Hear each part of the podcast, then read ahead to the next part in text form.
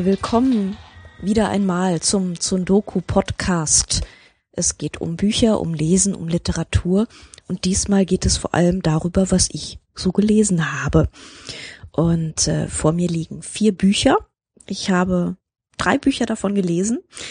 Ähm, das erste ist Paul Theroux, heißt der Autor der wohl sonst vor allem Reisebücher schreibt, wie ich äh, googelt habe. Ich habe noch keins von ihm gelesen, deswegen kann ich dazu eigentlich auch ganz wenig sagen. Und ähm, Paul Theroux hat dieses Buch Der Fremde im Palazzo Doro geschrieben. Es ist bei Hoffmann und Kampe erschienen und wurde von Gregor Hens aus dem amerikanischen Englisch übersetzt. Ein sehr altmodisch anmutendes Büchlein in blau-grün changierendem Leinen, ein ganz äh, wunderbares Bild vorne drauf, ein Foto, eine Rückansicht einer ähm, Dame, man würde sagen vielleicht 60er, 70er Jahre im Badeanzug, sehr rote Lippen, das Meer glänzt, man denkt sofort so, hm, Nizza vielleicht, die Reichen und Schönen. Und ähm, das ist auch gar nicht so falsch. Es handelt sich nämlich um Taormina auf Sizilien im Sommer 1962. Und äh, leider, leider, ich habe dem Verlag Hoffmann und Kampe angefragt, ob ich ein Stück daraus lesen kann. Habe dann nach ein paar Tagen gehört, so, mh, hm, leider, wir haben in Amerika angefragt, das ist alles ganz kompliziert mit den Rechten und so und wir konnten es nicht wirklich klären. Und deshalb kann ich eigentlich nur den ersten Satz oder die ersten beiden Sätze lesen das müsste noch drin sein und die machen einen so neugierig.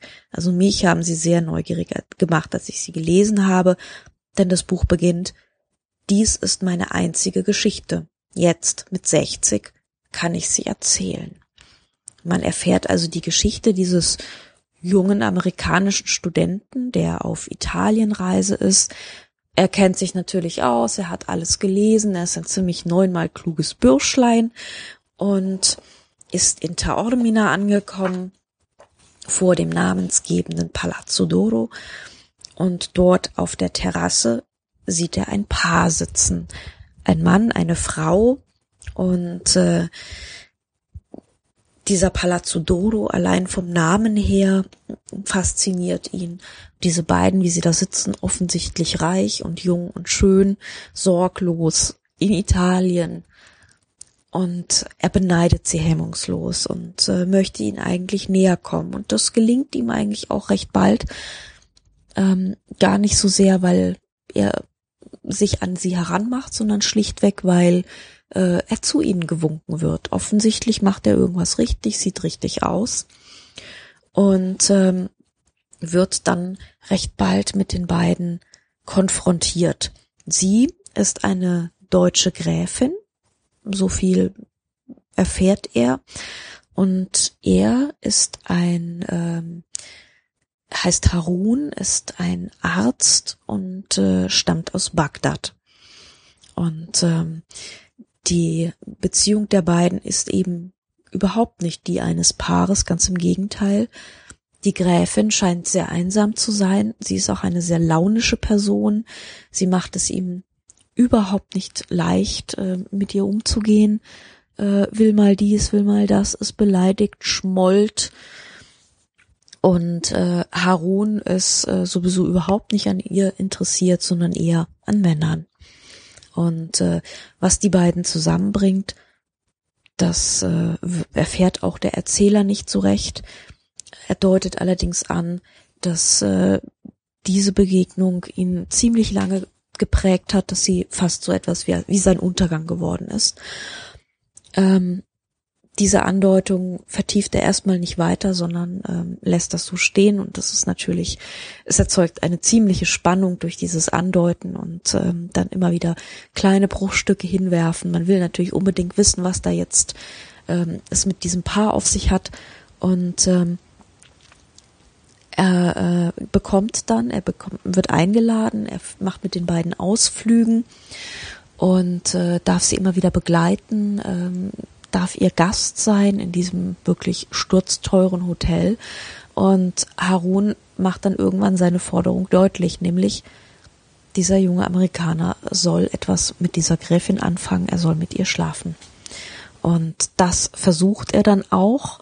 Ähm, das ist nicht ganz einfach. Die Gräfin ist durchaus renitent, also sie wehrt sich nicht mit Händen und Füßen, aber ähm, sie ist nicht ganz einfach zu knacken und sie ist eben verwöhnt und sie ist eben kompliziert und das macht es für den Erzähler nur noch umso reizvoller und er will sie natürlich unbedingt erobern. Ähm, das Ganze geht dann so vor sich her und ähm, ist sehr zeitlos erzählt, sehr elegant erzählt. Ähm, ist eben genauso, es spielt ja 1962, also es könnte auch in dieser Zeit geschrieben sein. Äh, es deutet eigentlich nichts darauf hin, außer die Rahmenhandlung, dass man weiß, dass der Erzähler jetzt älter ist und auf seine Jugend zurückblickt. Aber sonst deutet eigentlich nichts auf eine heutige oder zeitgenössische Erzählung hin. Obwohl das Buch ursprünglich, jetzt muss ich kurz schauen, 2004 äh, geschrieben wurde. Da ist es nämlich, da ist die Originalausgabe in Amerika erschienen. Und ähm, erst sehr viel später, nämlich elf Jahre später, 2015, bei Hoffmann und Kampe. Ja, ähm, es ist nicht alles so, wie es scheint in diesem Buch. Diese Leute sind nicht so, wie sie scheinen. Ähm, der Erzähler ist relativ aufrichtig. Der ist so eins zu eins, äh, bildet er sich ziemlich genau ab und äh, versteht auch recht gut, was er damals für ein kleiner schnöseliger Besserwisser war, ähm, der gleichzeitig überhaupt keine Ahnung von gar nichts hat und sich auf eine Sache einlässt, die einfach so viel größer ist als er selbst und die er überhaupt nicht im Griff hat und die ihm vollkommen entgleitet, obwohl er noch recht lange denkt, dass er eigentlich äh, Herr der Lage ist und das ist er sehr bald nicht mehr. Ähm, die Gräfin und Harun sind Herren der Lage und sie spielen Katz und Maus mit ihm, sie manipulieren ihn und ähm, das Ganze geht dann ein bisschen nicht, ja, es ist, es offenbart zum Ende hin durchaus seine Abgründe. Und ähm, das ist ein Buch, wenn man schon das Cover anschaut, dieses blaue, es gibt dann den blauen Badeanzug und das blaue Glitzermeer, das spielt immer in sonnendurchfluteten Gegenden es ist sehr ähm, verströmt so eine Urlaubsstimmung, so eine Sorglosigkeit ähm, auf der Oberfläche, die es dann natürlich in der Tiefe überhaupt nicht äh, einhält. Und ähm, insofern, wer gerade am Pool sitzt, im Hotel, äh, in der Sonne und äh, ein bisschen Abgründigkeit verträgt, für den ist das genau das richtige Buch. Also jetzt für den Sommer perfekt getimed. Der Fremde im Palazzo Doro von Paul Theroux kann ich empfehlen, habe ich gerne gelesen. Liest sich recht flott, ist ein kleines Bändchen, nicht allzu dick. Leider ist es relativ schnell vorbei. Ähm, wie viele Seiten hat's? 170 Seiten etwa. Wunderbar. Gern gelesen. Immer wieder mit Freude. Ich habe ja angekündigt, des Weiteren dass ich äh, einige Bücher von Bachmann-Autoren auch lesen möchte. Unter anderem habe ich mir jetzt die Valerie Fritsch geschnappt. Ähm, Im Surkamp Verlag ist ihr Roman Winters Garten erschienen. Und äh, Valerie Fritsch, ähm, das ist wohl ihr erster Roman. Bisher hat sie nur Gedichte geschrieben. Also was heißt nur? Also sie hat bisher Gedichte geschrieben und ähm, hat wohl Fotografie in Graz studiert, so steht das im Klappentext. Und auf ihrer Homepage habe ich mir auch einige ihrer Bilder angeschaut. Vor allem in Afrika war sie unterwegs. Ich war ein bisschen underwhelmed, muss ich gestehen, aber ähm, was die Bilder, ihre Bilder nicht einlösen, das kann ja immer noch ihre Prosa einlösen. Und dieser Prosa merkt man zwei Dinge an. Einerseits ähm, sie hat Gedichte geschrieben. Sie ist so jemand, die sich in sehr kleine Binnensprachstrukturen auch verkrümeln kann und äh, so eine Endlosfeilerin ist. Ähm, und sie ist jemand, der sehr bildlich sieht. Also man merkt ihr die Fotografin auf jeden Fall an, denn ähm, das, was sie hier ausmalt in diesem Roman, das sind wirklich Bilder und diese Bilder werden bis ins letzte kleinste Blättchen ausge, ausmalt und ausstaffiert und ähm, man muss das aushalten können. Ähm, ich fange mal mit dem Anfang des Buches an. Ich, ja, blöd ausgedrückt. Ähm, es geht los mit dem ersten Kapitel, die Gartenkolonie. Und äh, das ist eben der Beginn des Buches. Anton Winter wuchs als Sohn eines Geigenbauers auf, in einem riesigen Garten zu einer Zeit, als man noch in ein Schicksal hineingeboren werden konnte. Das allein ist ja schon mal ziemlich großartig. Die Gartenkolonie war einst von Fabrikantensöhnen und Naturärzten, von schmallippigen Asketen und ein paar Gelehrten, von Bauern und hochgewachsenen Frauen mit Strohhüten gegründet worden.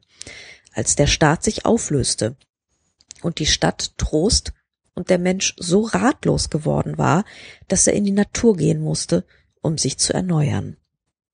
Die Damen saßen zwischen Rhabarber und Erdbeeren, und die Herren lehnten sich aus den Fenstern des Hauses, um den Bäumen das Obst herunterzupflücken. Die Kinder liefen nackt über Grund und Boden, der allen gehörte, und abends aß man mit bloßen Füßen im Gras. War es Anfang eine Ansammlung von Leuten so unterschiedlich wie Tag und Nacht, die eine Idee verband, so waren es später die vielen Ideen, die zu jener ersten hinzustießen, die die Schar wieder trennten. Während die einen den Fortschritt verdammten, schmähten die anderen den Stillstand. Anton Winter kommt dann zur Welt, die Angelegenheit bröselt ein bisschen auseinander. Äh, für Anton sind die Hauptbezugspersonen in dieser Familie seine Großeltern, vor allem seine Großmutter liebt er sehr. Es gibt dann weitere Kinder noch, mit denen er spielt. Die Kinder bilden überhaupt so eine Rotte, die im Sommer immer so wir mit wir Kinder setzen. Wir Kinder taten dies, wir Kinder taten jenes. Meistens sind es sehr poetische Dinge, die die Kinder tun mit Blumen und Schmetterlingen und so. Und ähm, dann gibt es die Großeltern und äh, die Eltern sind ein bisschen abwesend. Der Vater vor allem ist äh, jemand, der sich immer sehr in seine Geigenbauerwerkstatt zurückzieht, ähm, eigentlich so ein, ein etwas grober, tumber Mensch ist, der aber, wenn er mit seinen Geigen arbeitet, dann zu einer Feinheit äh, aufläuft, die er im Umgang mit Menschen niemals erreicht. Diese Feinheit lebt er komplett mit dem Holz aus. Und ähm, die einzigen Anknüpfungspunkte, die der Sohn also Anton zu seinem Vater hat, sind die gemeinsamen Waldspaziergänge, wenn der Vater vom Holz erzählt und von den Bäumen. Und ähm, genauso eine Naturidylle ähm, bildet der Anfang des Buches auch erstmal ab. Und da muss man sehr geduldig sein, weil er bildet ab und bildet ab und bildet ab und tut das über sehr, sehr lange Zeit hinweg. Und nein, es passiert nichts. Und ja, es geht wirklich nur um den Garten und die Jahreszeit und die Kinder, was sie tun, die Erwachsenen, was sie tun. Es wird eingekocht. Ähm, es geht um die Möbel im Haus, es geht um die Gegenstände, die dort liegen. Es wird sehr nah an diesen Gegenständen, an diesem Haus entlang erzählt. Ähm, es geht um die Natur, äh, ihre Phänomene, ihre, wie sie sich ändert. Ähm, und ähm, wie dort das Leben immer wieder im Zyklus dieser Jahreszeiten vor sich hinläuft. Ähm, aus Anton wird dann ein Vogelzüchter. Anton zieht in die Stadt, von der man äh, nur weiß, dass sie am Meer liegt. Und ähm, ich habe es auch nicht geschafft, sie mit irgendeiner real existierenden Stadt ansatzweise übereinzubringen. Anton hat eine Terrasse in diesem Haus, relativ weit oben. Auf dieser Terrasse züchtet er seine Vögel und äh, nimmt selbst eine Art Vogelperspektive ein. Er blickt von dieser Terrasse herunter auf die Stadt. Und jetzt geht's nämlich los, weil man weiß, dass irgendwann relativ bald die Welt untergeht. Und ähm, diese Welt geht, äh, man weiß auch nicht genau, wie sie untergeht, man weiß allerdings genau, wann sie untergeht. Und ähm, das heißt, die gesamte Struktur im Grunde löst sich auf, die Gesellschaft löst sich auf, man kann sich auf nichts mehr verlassen. Ähm, es gibt hier so ziemlich äh, apokalyptische Passagen sogar von Menschen, die nicht mehr träumen, in ihren Träumen ähm, keine ähm, keinen Trost mehr finden, keine Erlösung mehr finden und ähm, deswegen überhaupt nicht mehr schlafen wollen. Und ähm, die Zootiere laufen frei durch die Straßen. Ähm, die Menschen gehen keinen geregelten Arbeiten mehr nach. Es wird mehr oder minder geplündert. Man kann sich auf gar nichts mehr verlassen. Und ähm, nicht mal mehr in den Krankenhäusern. Die werden noch von Freiwilligen betrieben. Und ähm, wenn man also etwas braucht oder etwas haben will, dann ist man darauf angewiesen, dass irgendjemand da ist und trotzdem die Dinge weiter betreibt. Und eine dieser Personen, denen er über den Weg läuft, ist Friederike. Und ähm, Friederike ist eine Freiwillige in einem Gebärhaus, die sich um die Mütter kümmert, die kurz vor dem Weltuntergang noch schwanger geworden sind und hilft ihnen, ihre Kinder auf die Welt zu bringen. Und es geht dann auf Seite 55, läuft er dieser Frau über den Weg. Nur, nur Wochen bevor die Welt untergehen würde, verliebte sich Anton Winter das erste Mal in 42 Jahren unsterblich in eine beinahe durchsichtige Frau, eine Frau dürr wie er selbst, mit geradem Rücken und geröteten Augen, die ihm kampfbereit entgegenblickten. Und das ist Friederike. Das ist eine ziemlich zähe Frau tatsächlich. Und ähm, man kann sich auf, sie ist jemand, auf die man sich wirklich verlassen kann. Und Anton arbeitet dann eine Zeit lang mit ihr zusammen in diesem Gebärhaus, versorgt Frauen und dort lernen sie Dort treffen sie auf äh, seinen lange verschollenen Bruder und dessen Frau und bilden zusammen so eine kleine Clique, eine kleine Familie und beschließen irgendwann, sie kehren zurück zum Haus, zum Garten. Und das Haus ist längst verlassen. Dort können sie sich einrichten. Und das ist alles ein bisschen schäbig und ein bisschen provisorisch, aber zumindest haben sie dann dort wieder ein Dach über den Kopf und können dann dem Ende der Welt so mm, mit allem Optimismus, den sie irgendwie aufbringen, entgegensehen. Und genau das passiert dann eben auch. Ja, Valerie Fritsch, Winters Garten war das. Und das ist ein, ein bisschen ein seltsames Buch. Man muss die Geduld wirklich haben für diese Gemälde, die dort ausgemalt ausstaffiert und wirklich bis ins kleinste Detail ähm, abgebildet werden. Und es lohnt sich allerdings, weil es gibt immer wieder kleine sprachliche Fundstücke, die so wunderbar sind, dass man denkt, nee, ich will das jetzt, es passiert zwar nichts, aber ich lese es trotzdem weiter. So zumindest ging es mir. Und man will natürlich auch wissen, wie der Weltuntergang dann gelöst wird und wie das aussieht, wie dieses apokalyptische Gemälde dann zu Ende gebracht wird. Ich bin gespannt, was Valerie Fritsch in Klagenfurt lesen wird. Ähm, sie hat hier ja einen sehr eigenen, äh, sehr bestimmten Stil und ich hoffe, dass sie ihn nicht wiederholt, sondern uns mit etwas ganz anderem überrascht. Denn ähm, das wäre mir eigentlich am liebsten, weil man sie sonst sehr leicht in eine Schublade schieben oder abstempeln kann als ja, das ist so, das ist so dieses halt sehr poetische, äh, genaue, bildhafte Erzählen. Und ich hoffe sehr, dass sie davon abrückt und uns wirklich was ganz anderes serviert. Ja, das habe ich mitten im dicksten Sibirien fertig gelesen. Dann habe ich mir das nächste Buch geschnappt und dachte, hurra, Klagenfurt Vorbereitung und äh, habe mir geschnappt Saskia Hennig von Lange. Alles, was draußen ist, eine Novelle, erschienen im Jung und Jung Verlag. Und nach Valerie Fritschs Buch, das hier darum geht, dass ähm, sehr sonderbare Menschen so vor sich hin sterben, geht es nun in alles, was draußen ist, um einen sonderbaren Mann, der um sich vor sich hin stirbt und ähm, nicht in einem Gartenhaus und nicht als Vogelzüchter, sondern in einem anatomischen Museum. Und ich dachte, nee, komm, das ich halte es jetzt nicht nochmal durch. Das geht nicht, das kann ich nicht. Also ich brauche jetzt mal irgendwas mit bisschen Leben. Und was um Himmels willen hat es eigentlich mit diesen ganzen sterbenden Sonderlingen in der deutschen Literatur auf sich? Ich musste dann natürlich sofort an Inka Pareis Klagenfurt-Text denken, in dem auch ein Sonderling langsam vor sich hin starb und das dann zu allem Überfluss auch noch in Frankfurt-Rödelheim.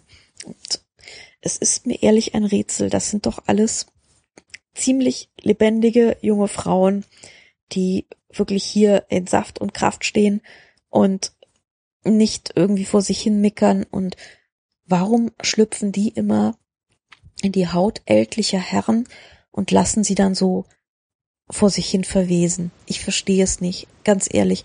Ähm, das kann doch eigentlich nur als Etüde funktionieren, aber nicht als Literatur.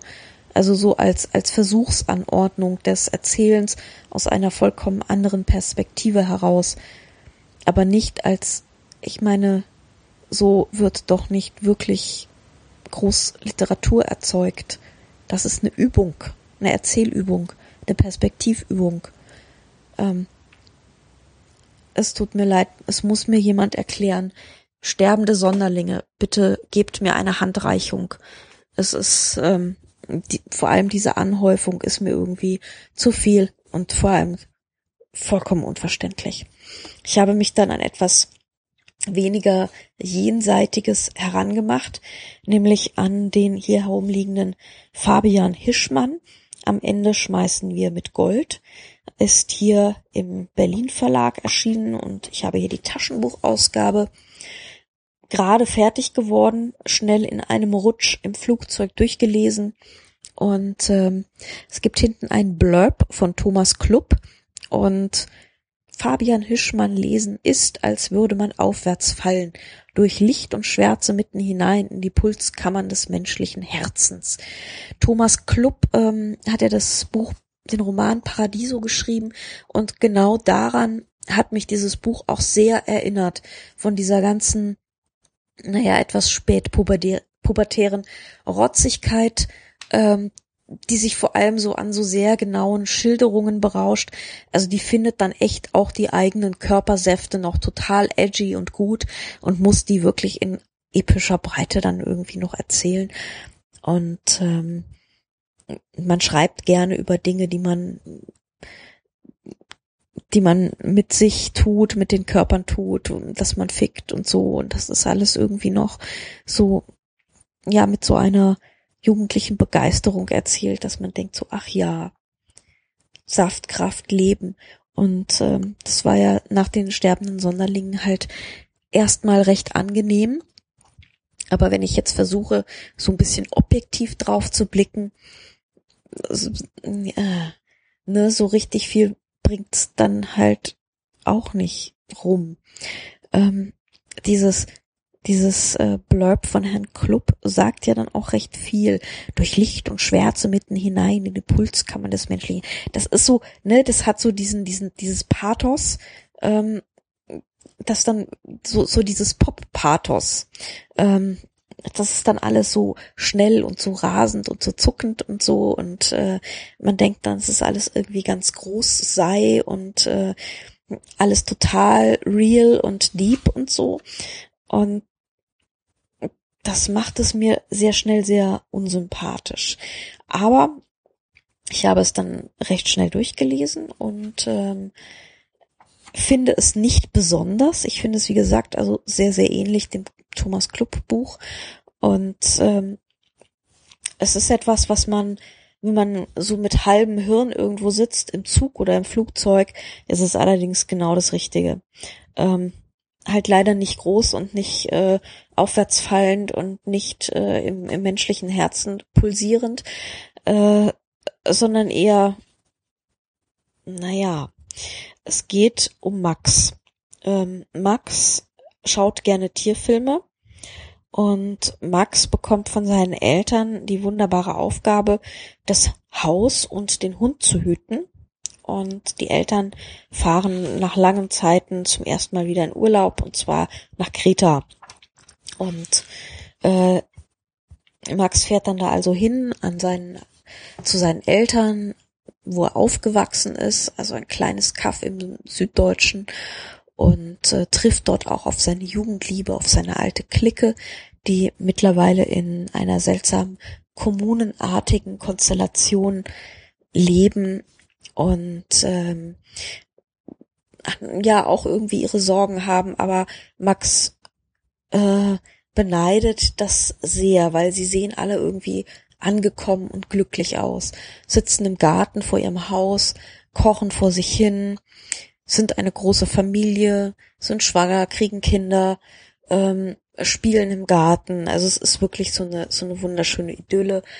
Und dann bricht bei Max auch noch irgendwie alles zusammen, denn eines Tages steht die Polizei bei ihm vor der Tür und teilt ihm mit, seine Eltern sind gestorben, sind umgekommen. Ähm, in, es gab in diesem Ferienhaus eine Explosion, es ging sehr schnell und ähm, er muss jetzt irgendwie klarkommen, muss das alles regeln, muss sich um alles kümmern und ist plötzlich mit einer Verantwortung konfrontiert, auf die er überhaupt nicht vorbereitet ist. Er kann nicht mal Verantwortung für sein eigenes Leben richtig tragen. Er war wohl, hat eine Ausbildung als Lehrer, will das aber eigentlich nicht so richtig, hängt so rum, weiß nicht genau, was er machen will, wollte irgendwie immer Tierfilmer werden, hängt deswegen so viel vor der Glotze und guckt Tierfilme und muss plötzlich nicht nur die Verantwortung für sich übernehmen, sondern blöderweise auch noch die für die toten Eltern und das Haus und alles. Und das ist eindeutig zu viel für ihn. Er fährt dann auch nach Kreta und ähm, trifft dort die Leute, die ihm das Haus vermietet haben, die offenbar eine ähm, alte Freundin seiner Eltern ist. Ähm, da hängt dann auch einiges an überraschender Familie, Familiengeschichte dran. Äh, das findet er raus, wundert sich, ähm, bemüht sich diesen Leuten nicht die Schuld zu geben am Tod seiner Eltern und ähm, stellt fest, dass dieses Kreta jetzt erstmal genau das Richtige ist, um zu gucken, zu überlegen, was er jetzt eigentlich mit seinem Leben so anfangen will. Und er nimmt sich die alte Filmkamera, die sein Vater ihm irgendwann mal geschenkt hat. Hier, Junge, du willst doch Tierfilmer werden. Die nimmt er sich und äh, filmt mit einem ziemlichen Ehrgeiz die Tierwelt von Kreta und klettert also rum, um irgendwelche Raubvogelnester abzufilmen und Wildkaninchen und so weiter und ähm, findet darin auch erstmal eine Weile Erfüllung, bis er dann irgendwann mal rausfindet, ähm, in welche Richtung es jetzt eigentlich so ansatzweise grob weitergeht. So, das ist so die Geschichte. Ähm, es gibt dann noch so ein Leitmotiv mit einem ständigen ähm, irgendjemand schießt immer, irgendwas knallt immer, es gibt immer so ein Peng. Manchmal hört nur er es, manchmal hören es alle anderen auch. Ähm, sagen dann, es ist nicht schlimm, mach dir keine Sorgen, schießt irgendjemand. Ähm, es gibt immer wieder ähm, Rückblenden auf ein traumatisches Erlebnis, das er als Austausch, nein, als Au pair in New York hatte, ähm, dass er irgendwie versucht zu bewältigen was mit diesem Peng auch sehr zusammenhängt. Also irgendetwas explodiert im Leben dieses Menschen permanent und er versucht es aus diesem Leben, diese Explosionen herauszukriegen und klarzukommen und ein bisschen Ruhe und ähm, ja, Naturharmonie zu finden. Ähm, so ganz gelingt es ihm natürlich nicht. Sonst wäre das Buch auch sehr schnell zu Ende. Und ähm, ja, das Ganze, diese Suche von Max nach, was will ich eigentlich, wo will ich eigentlich hin und äh, wie kriege ich meine Traumata und meine äh, die Pangs in meinem Leben bewältigt. Äh, ja, das liest sich sehr unterhaltsam, recht drastisch mitunter, ähm, recht fluffig. Die Sprache hat keinen besonderen Ehrgeiz, außer wirklich mörderrealistisch vor sich hin zu erzählen. Ähm, ich habe mich nicht gelangweilt, so viel kann ich sagen. Es ist jetzt aber auch echt nicht der ganz große literarische Wurf, muss man leider sagen. Ne? Ist jetzt kein kein großer kein großer Entwurf, keine ganz große Geschichte. es ist ein solide gearbeitetes Ding. Ähm, ja, immerhin das. Es langweilt nicht. Es ist, es erzählt kohärent. Und ähm, ja, Fabian Hischmann, am Ende schmeißen wir mit Gold. Ähm, es poppt so, ne? Kann man sagen. Und mal gucken, was von Herrn Hischmann sonst noch so zu erwarten ist. Leider ist von Herrn Klupp irgendwie gar nichts mehr gekommen, fällt mir bei dieser Gelegenheit ein. Oder ich habe es vollkommen übersehen. Jetzt ehrlich gesagt ein Rätsel. Ähm, ja, Berlin Verlag. Kann man mal so weglesen. Und ähm, ebenso Paul Theroux, Daumen nach oben, der Fremde im Palazzo Doro für diesen Urlaub die perfekte Lektüre und ich hoffe, dass ich irgendwann vielleicht nach Klagenfurt das Mysterium der vor sich hin sterbenden Sonderlinge gelöst bekomme. Wenn ich es schaffe, dann werde ich es euch auf jeden Fall mitteilen. Wenn ihr einen Hinweis habt, ich bin für jeden Tipp dankbar. Denn das, dieses Rätsel, diese Häufung, da muss man irgendeine Gegenwartsdiagnose dran knüpfen können. Ansonsten danke ich sehr für die Aufmerksamkeit, hoffe es war etwas Anregendes dabei und verabschiede mich bis zum nächsten zum Doku-Podcast.